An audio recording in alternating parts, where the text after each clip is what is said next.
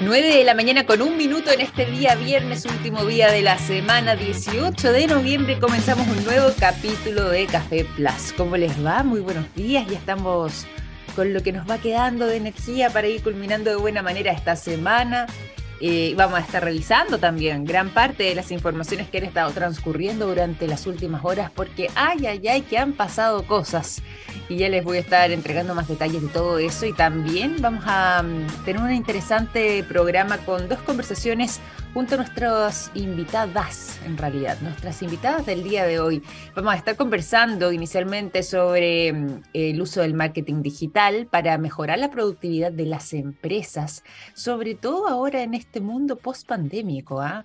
De eso vamos a estar junto a, eh, conversando junto a Marina Nicola, ella es vicepresidenta de ventas regional de Salesforce para adentrarnos entonces en todo lo que tiene que ver con el marketing digital que está tan en boga y que puede ser una herramienta muy importante para mejorar la cantidad de ventas y sobre todo la productividad entonces de las empresas. Y también aprovechando que es jornada de día viernes, pensando en el fin de semana, estaremos conversando de teatro, antes de morir quiero conocer el cielo, una obra teatral que ya está estrenándose en la sala de teatro Mori Bellavista y por lo mismo nos va a estar acompañando su directora Javiera Mendoza para contarnos todos los detalles y de esta manera también poder tener buenos panoramas para estos días donde el calor se ha hecho presente sobre todo en la zona central de nuestro país, pero además también para disfrutar de los días de descanso del fin de semana. Así que mm, tremendo programa el que se nos viene por delante y como yo les decía, para mm, adentrarnos también directamente en materia, vamos a comenzar revisando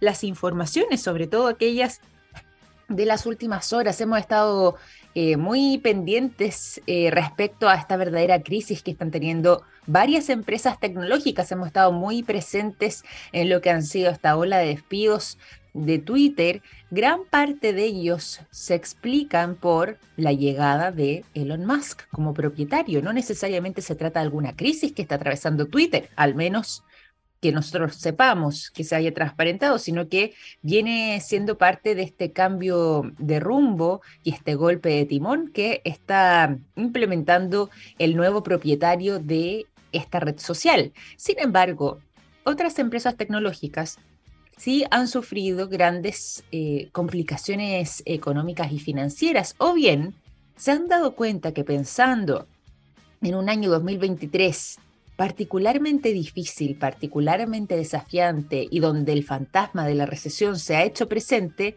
bueno, han considerado de que quizás no están generando la cantidad de dinero suficiente como para poder mantener el buque a flote con todo ese personal durante todo el próximo año. Y es por esa razón que han comenzado verdaderas olas de despido. Mencionábamos acá en el programa lo que estaba pasando con el grupo Meta, donde incluso el propio Mark Zuckerberg dijo que gran parte de esos despidos masivos eh, tenían que ver con un tema de su propia gestión, es decir, él se hacía responsable, pese a que igual esas personas perdieron sus puestos de trabajo.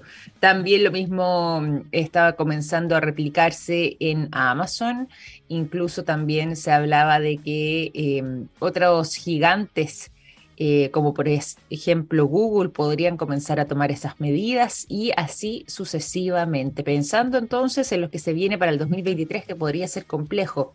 Sin embargo, durante la jornada del día de ayer se conoció otra cantidad de despidos importante y sobre todo bastante profundos respecto al motivo que habría detrás nuevamente en el grupo Meta y que no tendría relación con los eh, despidos masivos contemplados para abaratar costos o bien para, eh, de alguna manera u otra, solventar esta crisis que están atravesando algunas empresas tecnológicas.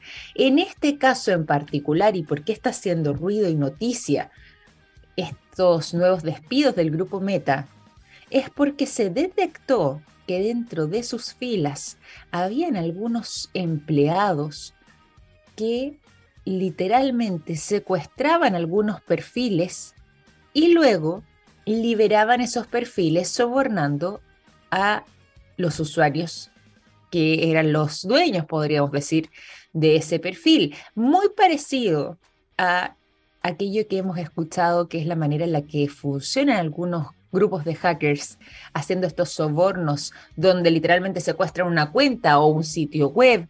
Eh, o en este caso el perfil de algún usuario, pero para poder liberarlo entonces te exigen el pago de una cierta recompensa y ellos te devuelven recién ahí ese propio perfil que era tuyo. Es decir, te roban lo que es tu propio contenido, lo capturan y de esa manera entonces pueden eh, chantajear o sobornar al propietario o al dueño de ese perfil.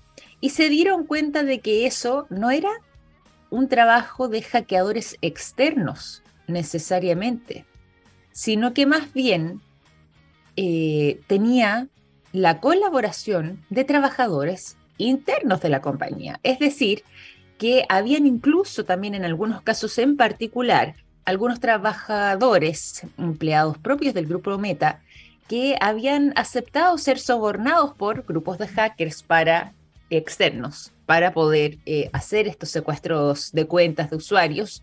Eh, recibían miles de dólares por aquello y eh, los ayudaban de esta manera a perpetrar estas fechorías, podríamos decir.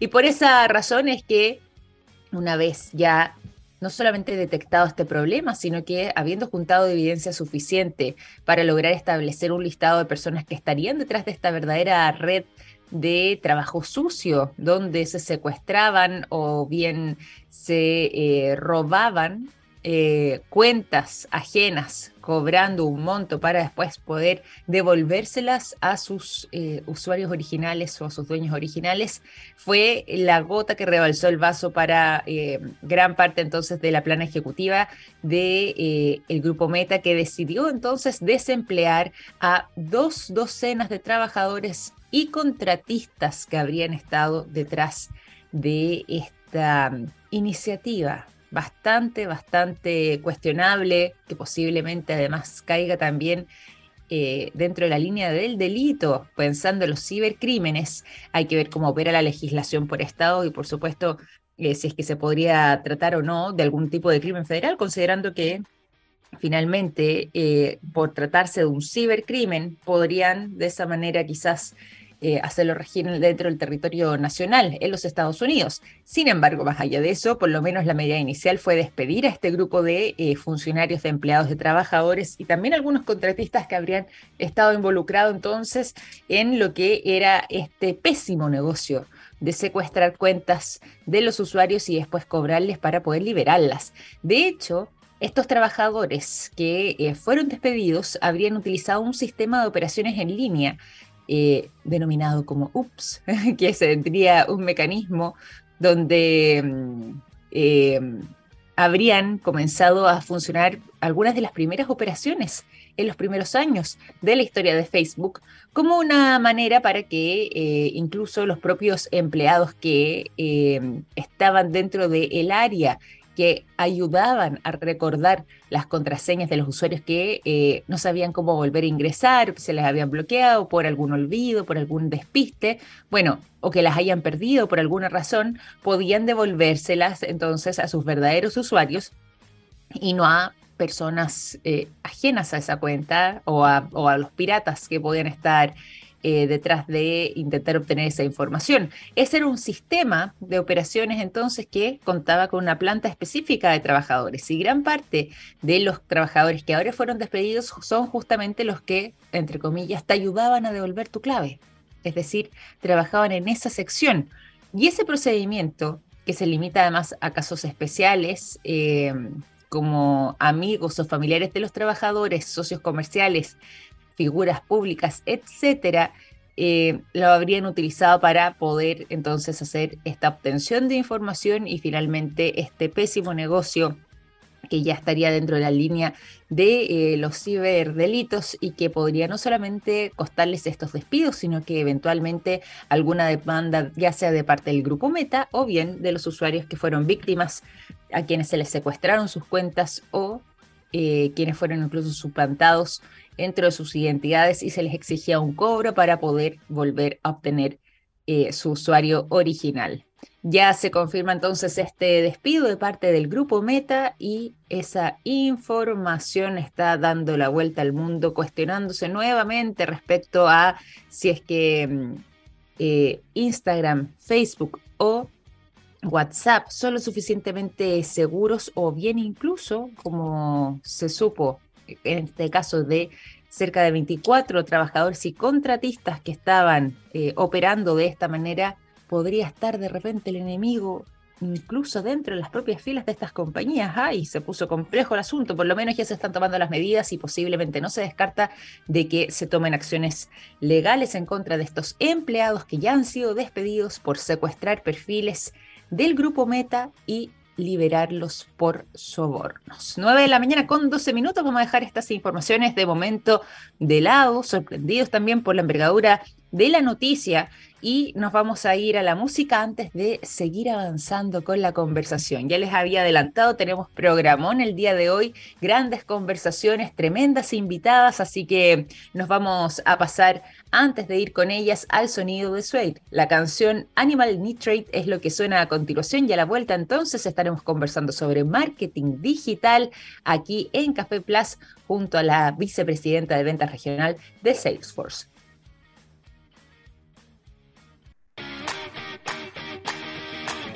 Ya son las 9 de la mañana con 17 minutos, se lo habíamos adelantado, tenemos un tremendo programa el día de hoy junto a tremendas invitadas y vamos a estar hablando en este bloque sobre marketing digital, entre otros temas. Ya les voy a contar de qué se trata y por supuesto vamos a saludar a nuestra invitada, pero antes, eso sí, tengo también que contarles lo siguiente. Los productos de yodo de SQM están en tomografías con medios de contraste que sirven para diagnosticar el cáncer. Gracias a eso, millones de personas inician tratamientos oportunos.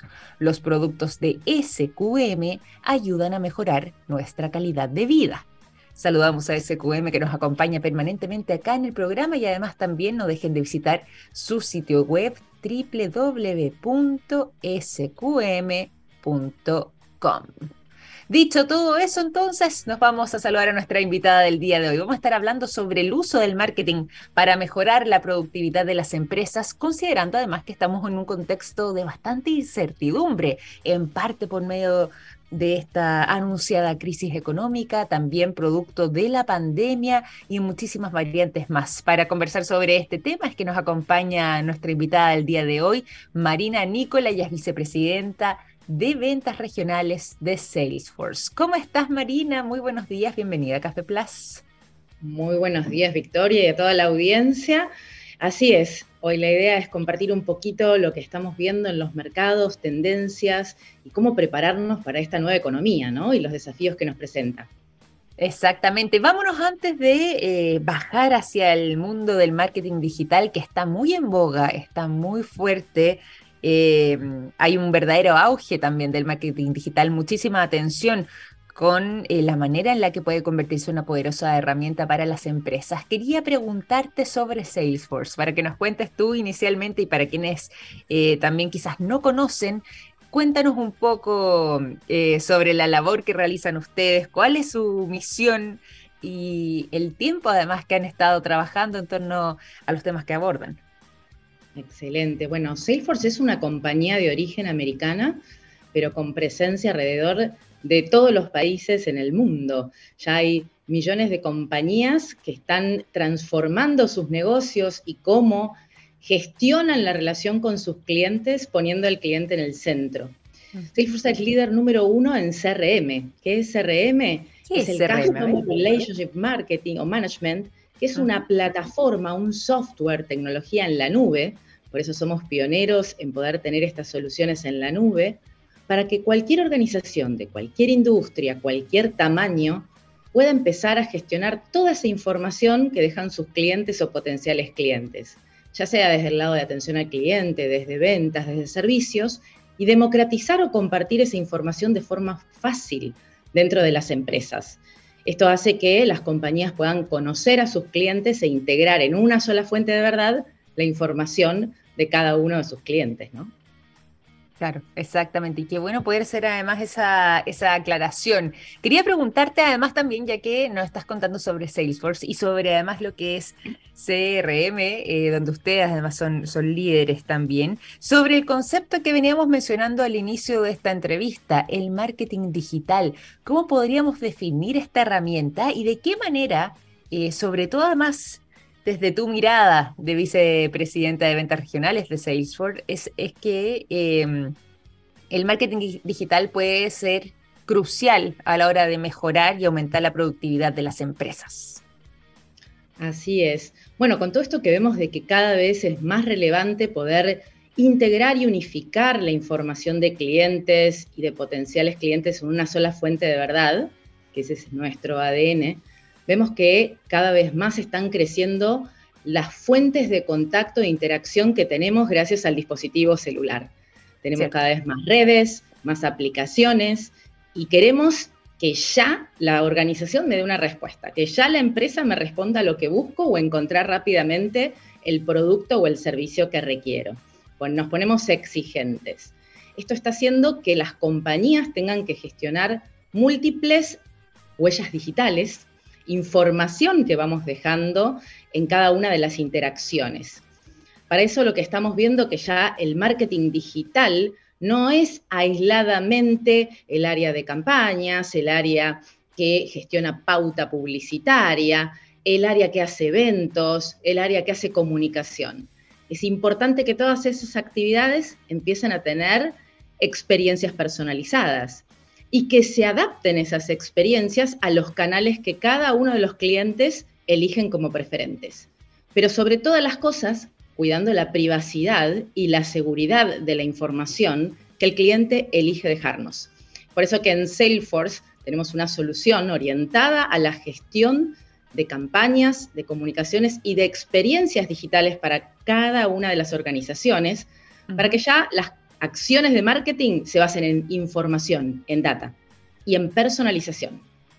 Muy importante, muy importante y muy crucial además también para poder eh, avanzar y tomar una buena estrategia. Cuéntanos además eh, de qué manera eso está impactando en el mundo actual. Hemos estado eh, atravesando eh, momentos difíciles, ¿cierto? A nivel global. Eh, la pandemia, lógicamente, no vino a contribuir mucho en todo esto.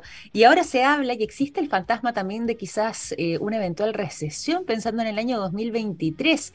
Hay complicaciones económicas no solamente para las empresas, incluso también para las personas. Cuando hablamos entonces de marketing digital, ¿cómo es que se entrelaza con este contexto que estamos viviendo y de qué manera también este audio que está teniendo el marketing digital podría impactar en un momento tan incierto como el que estamos atravesando. Clave, clave porque cada dólar, cada centavo invertido de las organizaciones mm. tiene que tener una medición, tiene que tener un para qué y un qué pasó. Entonces, con más razón las organizaciones e incluso nosotros como consumidores Estamos eligiendo inteligentemente dónde comprar, qué comprar y qué priorizo a la hora de tomar una decisión. Es por eso que los equipos de comunicación, de ventas y hasta incluso de marketing, al poder basar sus decisiones en información, van a poder llevar adelante estas estrategias y priorizar esas inversiones de manera inteligente. Mm. Y desinvertir en aquellas acciones o campañas que no sean rentables o relevantes para el negocio. Esto lo estamos viendo mucho en Chile y en el resto de Latinoamérica. Los equipos de marketing, de ventas o de Martech, que es marketing con tecnología, o sea, todos los que analizan campañas en base a la data, están buscando fuentes de información integradas. Eso les agiliza visualizar el rendimiento de sus iniciativas, pero a su vez a través de la tecnología en la nube, y a través de tecnologías que permitan el tiempo real, las organizaciones van a ganar mayor time to market y poder mm. responder rápido al cliente. Y algo que no es menor, la relevancia. Muchas veces somos nosotros destinatarios de múltiples comunicaciones donde de repente no las necesitamos. Entonces, qué importante es elegir inteligentemente, gracias a la inteligencia artificial también, cuáles son las comunicaciones que les van a interesar a Victoria o a Marina porque son las que nosotros necesitamos y buscamos. Claramente. Oye, qué importante. Y vuelvo a lo mismo, porque mm, un poco siguiendo la lógica de lo que tú nos decías, hay una serie de desafíos también por delante. ¿Cuáles crees tú que vendrían siendo esos desafíos para las personas que se han estado especializando en este marketing digital pensando en el futuro? Ah, mencionábamos también este contexto del presente que, que es complejo, pero ¿dónde estarían puestos ya que tú ahí algo esbozabas en tu respuesta, los desafíos principales para poder eh, hacer un marketing digital de calidad, para tener ese impacto positivo, para dar vuelta quizás a una situación adversa y eh, en este contexto difícil, incierto que estamos atravesando, poder salir victoriosos. Bueno, hace un par de semanas sacamos al mercado un estudio que hace Salesforce, contactando directamente a CMOs a nivel global, y hay un apartado también para eh, lo que respondieron los CMOs, o sea, los Chief Marketing Officers en Chile de cuáles son esos desafíos. El reporte se llama State of Marketing. Los invito a que lo puedan descargar desde la página de salesforce.com. Ahí buscan State of Marketing y ahí está el resultado de las respuestas de más de 8.100 CMOs alrededor del mundo con apartados por país. Tópicos relevantes como desafíos hoy. Poder integrar la información de las más de 15, 16 fuentes de información que hoy tiene que lidiar un responsable de marketing digital o de Martech. Por otro lado, conseguir los recursos humanos capacitados para poder llevar adelante estas tecnologías y estas iniciativas. Y tercero, la personalización en tiempo real. Clave poder responder a tiempo a mm. cada una de las experiencias de la forma más relevante posible. Completamente.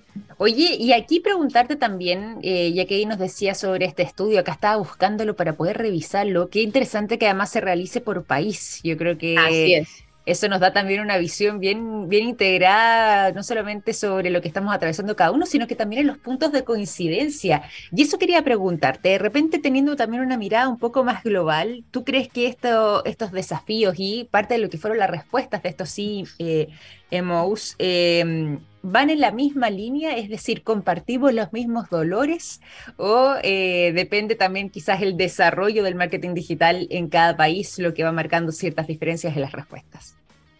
Chile está muy avanzado a nivel Latinoamérica en las iniciativas de automatización, omnicanalidad y personalización en tiempo real.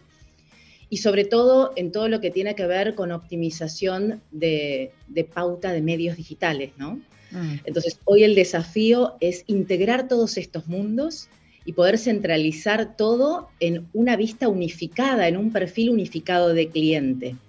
Es por eso que las conversaciones que están tomando mucha relevancia en las agendas de nuestros interlocutores en Chile tienen que ver con el concepto de Customer Data Platform. Cómo centralizar todas las fuentes de información, ya sea de fuentes de sistemas propios de un negocio, fuentes que van otorgándonos estos canales digitales donde nuestros consumidores están interactuando y poder unificar el perfil de Victoria.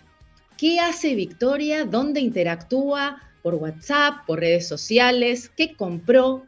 ¿Qué llamados hizo porque no le llegó su pedido?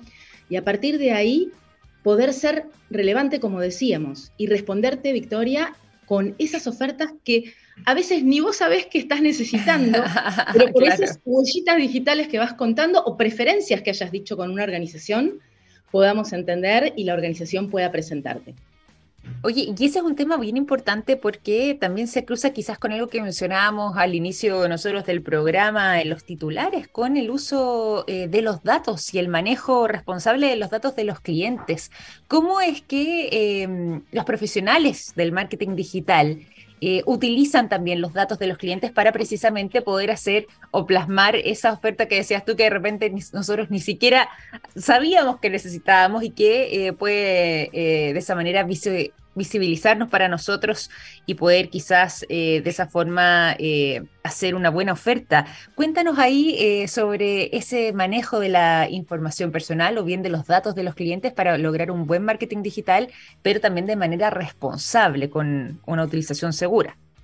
Exactamente, y ahí nosotros cada vez más estamos promoviendo y cuidando mm. todo lo que tiene que ver con una tecnología que le dé la flexibilidad a la organización para cuidar de forma responsable, confiable y segura la información que el consumidor acepte e indique eh, dejarnos, ¿no? Como parte de su proceso de, poder que tiene hoy. Cada vez la regulación de GDPR en los Estados Unidos y Europa, regulaciones locales, y Chile en su regulación también cuida mucho la privacidad, hace que las organizaciones tengan que rápidamente adoptar y adaptar sus experiencias para este consentimiento que debe dejarnos cada uno de nuestros clientes o futuros clientes.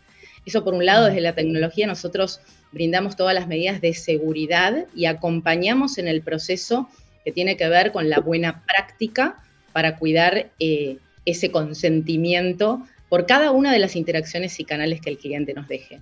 Pero sí es muy importante y cada vez más, porque el cliente cuida mucho su información, que el cliente o la organización piense que tiene una fuente única, que es que ya le vendió a ese cliente, que ya lo conoce, que ese cliente ya confía en él y aceptó hablar con él. Lo que llamamos el first party data, la data propia que maneja el negocio, la que está hablando directamente. Y después mm. tenemos que convertir o trabajar para recibir el consentimiento de fuentes de datos de terceros y ser muy respetuosos y honrar esa relación con las fuentes de terceros. Por eso, cada vez más la relevancia de poder centralizar y unificar esa vista de cliente, que es un valioso recurso. Es como el oro hoy. El oro mm, es la identidad de nuestros clientes y el consentimiento. Oye, Marina, nos van quedando los últimos minutos. Ha estado muy interesante además esta conversación sobre marketing digital y abrimos la mm, entrevista preguntándonos sobre Salesforce. Ahí tú nos contabas también sobre eh, el trabajo que realizan ustedes como empresa de software bajo demanda, todo lo que tiene que ver además por la producción de los CRM, que son estos Sales Cloud que nos venías contando, pero yo quería preguntarte sobre Chile sobre los planes que hay para Salesforce en nuestro país de acá en adelante, sobre todo además pensando que ya estamos terminando este 2022, hay metas trazadas, me imagino, ya para el 2023. ¿Cómo van a seguir operando y funcionando en nuestro país? Bueno, seguimos eh, ampliando nuestra red del ecosistema, no solamente de clientes, sino también de nuestros partners, que son las compañías que ayudan a acrecentar el ecosistema tecnológico, la adopción y la implementación que es clave para llevar toda esta transformación digital. Estamos proyectando que para 2026 el crecimiento por adopción de estas tecnologías y por todas las iniciativas que estamos haciendo desde el lado de Salesforce, más desde el ecosistema de partners, que invitamos a todas las organizaciones a sumarse a nuestro ecosistema de partners, ya sea por especialidad o transversal, como decíamos, por sales, por marketing, por commerce y todas las soluciones que tenemos, van a generar más de 112.900 puestos de trabajo. Para nosotros mm. y para Salesforce, no solamente la idea es transformar a las, a las, organizaciones y mejorar las experiencias de empleados, empresas, sino también de impactar en las comunidades y devolver a las comunidades con ya sea horas de trabajo nuestras, los que trabajamos en Salesforce, con donaciones que hace la compañía también, pero sobre todo elevando el conocimiento que gracias a la tecnología hoy podemos tener todos nosotros de forma amplificada y así elevar a las comunidades ¿no? y a toda la región también. Así que eh, vienen muchas iniciativas en torno a eso, iniciativas de las actividades que seguimos haciendo, eventos y actividades que promovemos en Chile. Em, y pronto seguramente tendremos más novedades ¿no? para el año que viene.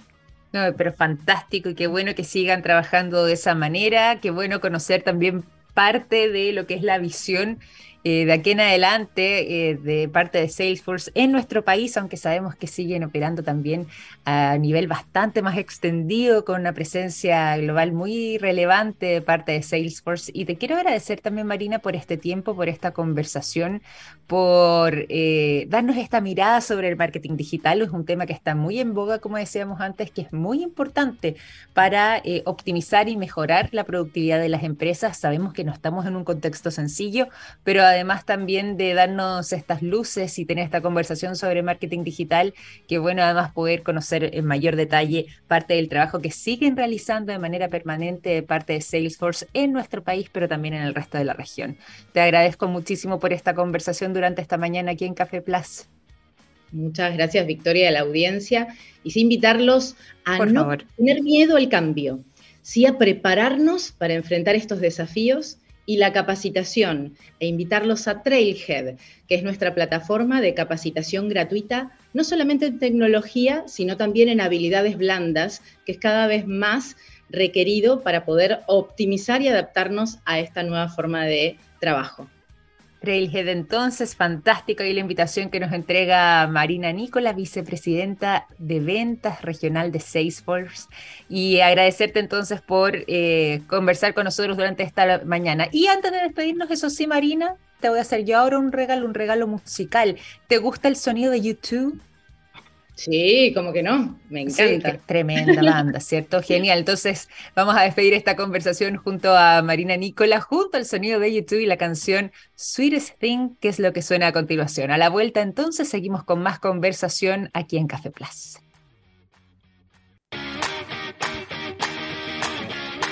Ya son las 9 de la mañana con 41 minutos. Seguimos en la conversación aquí en Café Plus. Y como ya les habíamos mencionado, nos vamos a conversar de teatro. Y por lo mismo es que hay una obra que vuelve a dar que hablar y que se va a estar presentando en la sala de teatro Mori Bellavista. Antes de morir, quiero conocer el cielo, una obra que aborda temas eh, sobre la injusticia, el amor, la libertad, los lesbicidios e invita a la reflexión en torno a estos temas. Para conversar sobre este tema es que nos acompaña, y sobre esta obra, nos acompaña el día de hoy la directora de Antes de Morir, Quiero Conocer el Cielo, Javiera Mendoza, que está junto a nosotros. ¿Cómo estás, Javiera? Bienvenida a Café Plus. Muy buenos días. Hola, muchas gracias por la invitación. Buen día a todas las personas que están escuchando. Gracias además por acompañarnos, por contarnos también sobre esta obra que ya se está presentando entonces en la sala de teatro Mori Bellavista. Antes de morir, quiero conocer el cielo. Cuéntanos un poco sobre la trama. Algo estábamos mencionando en esta invitación a la reflexión sobre temas bastante eh, importantes, delicados, pero también sensibles y queremos conocer en detalle eh, la trama de esta obra. Antes de morir, quiero conocer el cielo. ¿Qué podemos contarle a la gente que nos acompaña para que se entusiasmen también con asistir a la sala de teatro? Lo primero es que esta obra, Antes de morir quiero conocer el cielo, está escrita por Rae del Cerro, una persona que admiro profundamente, que es una escritora que en estos momentos se encuentra en la Muestra Nacional de Dramaturgia con Pam Berry, que es otro texto que también de alguna forma habla y visibiliza estos temas que están tan ocultos aún en nuestro país y en muchos otros lugares. Em, esta trama, este melodrama lesbiano em, de afectos y lucha contra los crímenes eh, de odio, habla un poco sobre em, la licenciada Moya, que es la protagonista de esta historia, que vive en una ciudad semi-rural y que es la única lesbiana de este espacio. Y de alguna forma eh, ha sido muy discriminada, violentada por esto, y también Mirlo, quien es su sobrina, fue eh, asesinada por ser lesbiana. Mm. Y, mira, el tema ahí es, bastante potente porque si bien esa puede ser la historia de base, eh, mencionábamos también que esta obra es una invitación a la reflexión. Finalmente eh, se busca ahondar en una injusticia permanente, en una invisibilización del sistema, en eh, cómo también muchas veces el Estado eh, se hace cómplice, ya sea en el silencio o en la inacción, y por supuesto el dolor de las familias. Tú nos decías ahí también que eh, si bien la protagonista es la licenciada Moya, eh, da cuenta también de la historia de su sobrina, y ahí está, hay un vínculo importante. ¿Cómo es que eh, se va plasmando entonces esta invitación eh, y la reflexión dentro de la historia de la obra y de qué manera esto se va entretejiendo para hacer también esta conexión con el público? bueno, esto aborda todos los problemas familiares que vivimos a diario o que también dialogamos en la mesa con nuestras familias, que muchas veces y que la gran mayoría de las veces no opinamos de la misma manera. Y eso es muy bonito porque invita a reflexionar y a dialogar con nuestra propia familia. Y en ese caso la obra invita a que podamos comunicarnos con nuestra madre, con nuestra tía, con nuestra sobrina, con nuestra hermana, con las mujeres y también, ¿por qué no?, con los hombres de nuestras familias, eh, en torno a algo que está eh, sumamente oculto y silenciado aún, eh, mm. que es el lesbodio. Son mujeres que han vivido toda su vida en un closet, por así decirlo, oprimidas, ocultas, tan solo por ser distintas y expresarse de manera distintas.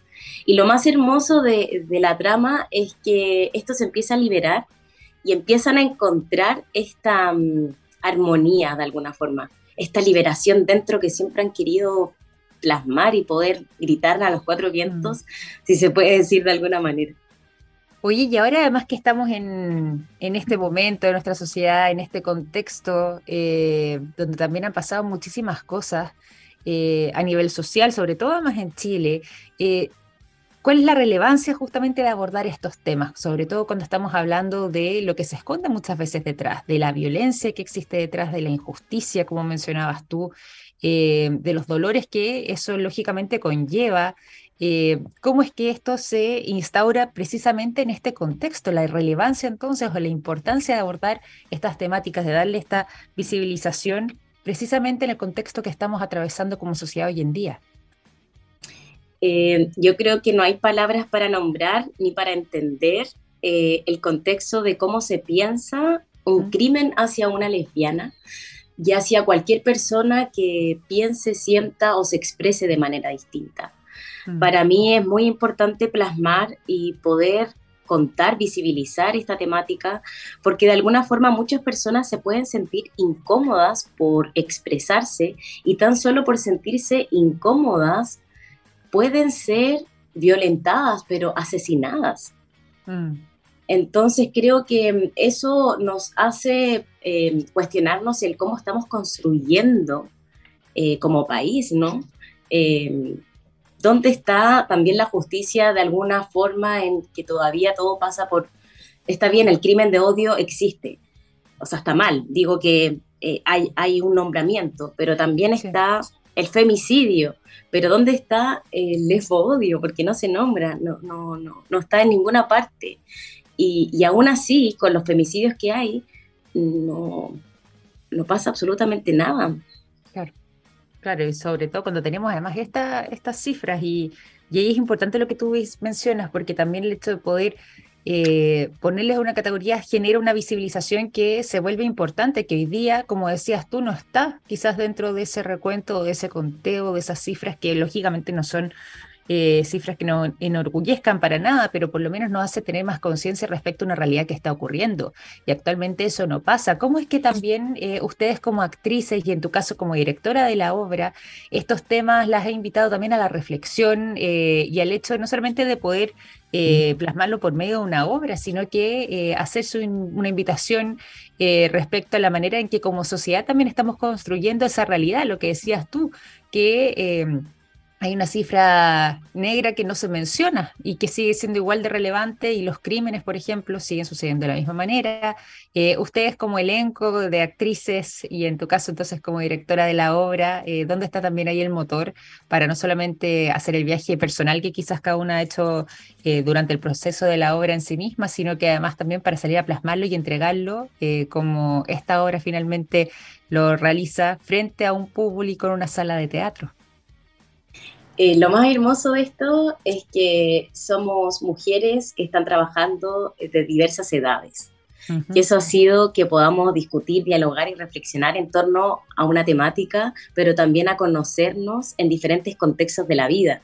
O sea, tienes de los veintitantos hasta los cuarenta y algo. Entonces, es muy bonito el cómo nos vamos encontrando eh, desde las diversas opiniones que tenemos y realidades que hemos vivido y creo que también a cuestionarnos esta normalidad rara que muchas veces vivimos o que también soportamos y poder preguntarnos, hablar entre nosotras, em, entender el universo y por sobre todo eh, el motor está en la ternura. Eh, ese es el motor para mí siempre ha sido la ternura, una revolución porque creo que eh, es lo más bonito que hay en la vida, no sé, eh, mm. creo que ahí está eh, también eh, los universos de las disidencias sexuales, donde hay algún tipo de seguridad, donde nos podemos de alguna forma esconder en eso y también siempre reflexionar y sentirnos bien, sentirnos con todas las opiniones que queramos decir y, libres de, lo que pensamos. Lógico, lógico. Oye, contémosle también algunos detalles de la obra eh, a quienes nos acompañan. ¿Quiénes componen el elenco? ¿Cuáles son las actrices que están en escena? Eh, ¿Cuántas son también? Eh, y además detalles que no hemos entregado. ¿Hasta cuándo van a estar en cartelera? Mencionábamos nosotros que están presentes en la sala de teatro Morir Bellavista, pero ¿hasta cuándo entonces se extiende también la presentación de Antes de Morir Quiero Conocer el Cielo en esa sala? Esta obra es actuada por Marcela Salinas, por Carla Casali, Coca Miranda e Ichka Nudelman. Ellas son las cuatro actrices que están ahí en escena, más un gatito. Maravilloso. También pueden, pueden apreciar eh, lo salvaje en esta obra de teatro y es desde hoy hasta el 4 de diciembre, los viernes y sábados a las 8 y media y los domingos a las 8 de la noche. Maravilloso, están entonces hoy día con el estreno de la obra en Sala de Teatro Morir Vista. Yo sé que ustedes la habían entrenado, estrenado, digo, anteriormente en otros lugares, pero ahora lo que tiene que ver con Teatro Mori, entonces desde hoy en cartelera. ¿Nerviosa con lo que pueda ocurrir en esta jornada? Sí, estoy un poquito nerviosa. o ansiosa, no sé cuál es la palabra. Pero... Feliz de poder mostrar el trabajo y tener la oportunidad.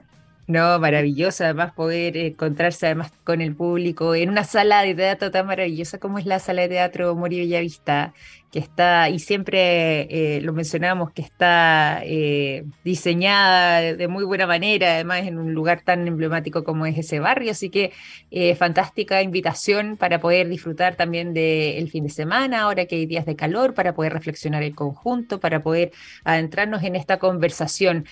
para quienes se van sumando a nuestra sintonía, les cuento que estamos conversando durante esta mañana junto a Javiera Mendoza, ella es directora de la obra de teatro Antes de morir, quiero conocer el cielo, que se está presentando desde hoy entonces hasta el día 4 de diciembre en la sala de teatro Mori Bellavista. Nos está entregando los detalles de lo que ha tenido que ver con esta historia y cómo es que finalmente también eh, una obra con estas características invita no solamente eh, a apreciar el arte, el teatro en sí mismo, sino que además a la reflexión eh, sobre temas que muchas veces como sociedad invisibilizamos, la injusticia, los lesbicidios, el lesbiodio, como decía, el amor y la libertad también se entrecruzan entonces a través de la trama de la licenciada Moya y la historia que se va eh, mostrando y narrando a partir de eso. Quería preguntarte también respecto a lo que tú crees que va a pasar con la conversación. Si bien esta obra eh, se está estrenando en salas de teatro Mori, eh, ya nos decías tú también, Javiera, que eh, habían estado anteriormente en cartelera. ¿Cómo había sido la recepción del público y cómo había sido justamente la conversación que se generaba una vez que ya bajaban las actrices del escenario y que quizás tenían un momento de compartir con los asistentes y poder conversar respecto a lo que recién habían visto plasmado en la sala de teatro? ¿Cómo es esa conversación? ¿Cuál crees tú también puede ser ahora eh, la recepción del público en esta instancia? Lo más hermoso, fue impresionante la recepción del público porque estábamos presentándonos en espacios y en momentos muy difíciles, eh, descentralizados. El teatro ocurre acá en Santiago y estuvimos en San Joaquín y estuvimos en Santiago Centro. Teníamos mucho miedo de que las personas no llegaran y realmente el público llega y lo más hermoso es que se nos olvida y que lo repito varias veces, pero eh, pasa, creo que a ratos el teatro es para toda la comunidad. Y muchas veces se nos olvida eso y siempre hacemos para el mismo círculo de alguna forma. Y, y vi abuelas, vi madres, eh, vi a familias yendo a ver esta obra y eso me conmovió profundamente y creo que eh, por lo mismo ya estamos en una tercera temporada y ojalá que existan muchos más para, para continuar mostrando esta obra y poder seguir reflexionando junto a la comunidad. Oye, se nos ha pasado muy rápido la conversación, Javier. Por lo mismo quería pedirte para quienes se están sumando ahora, quienes quizás no alcanzaron a notar bien, nuevamente si es que nos puedes hacer una invitación, contarnos las coordenadas, las fechas, los horarios en que van a estar en cartelera, para quienes puedan eh, sumarse también, ser parte del público asistente a ver esta obra antes de morir. Quiero conocer el cielo. Pueden venir a ver esta obra, Teatro Mori Bella Vista, desde hoy hasta el 4 de diciembre, viernes y sábados, 8 y media, domingos a las 20 horas. Se van a encontrar con una obra que habla sobre las dinámicas familiares, sobre lo que aún se encuentra mm, oculto, como es el lesbodio, sobre los encuentros, sobre con, con las diversidad de opiniones, a través de los nuevos cambios generacionales que están también plasmándose hoy en día y sobre los múltiples crímenes de odio que siguen bajo la alfombra.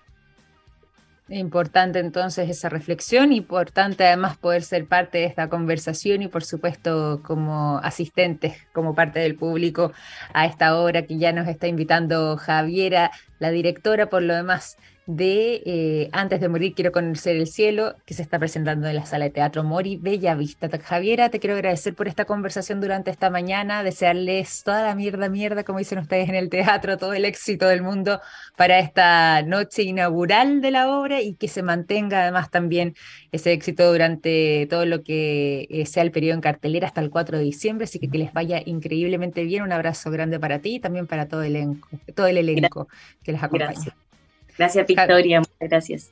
Un abrazo grande. Javiera Mendoza, entonces, directora de la obra teatral Antes de Morir, Quiero Conocer el Cielo, que se presenta en Teatro Mori Bellavista. Nosotros ya estamos por terminar el programa. Los quiero, mm, eh, antes eso sí, de despedirnos, eh, entregar también la siguiente información y que es muy relevante, que eh, es importante destacar porque hay productos que nos han acompañado toda la vida como el yodo, presente en el área de la salud, el nitrato de potasio y la industria de la alimentación, las sales solares en energías limpias y el litio en la electromovilidad. Los productos de SQM ayudan a mejorar nuestra calidad de vida y puedes encontrar toda la información sobre estos productos y más en el sitio web www.sqm.com. Con este dato entonces y con esta información también comenzamos a despedir nuestro programa del día de hoy. Gracias por habernos acompañado durante toda la semana aquí en Café Plus a través de la txplus.com y los dejo invitados a seguir en sintonía. Nosotros nos reencontramos el lunes a las 9 de la mañana, como siempre, revisando las principales informaciones de la jornada y, por supuesto, con la mejor conversación y la mejor música para arrancar la mañana. Que estén muy bien, que tengan un excelente descanso estos días. Cuídense mucho, un gran abrazo. Chao, chao.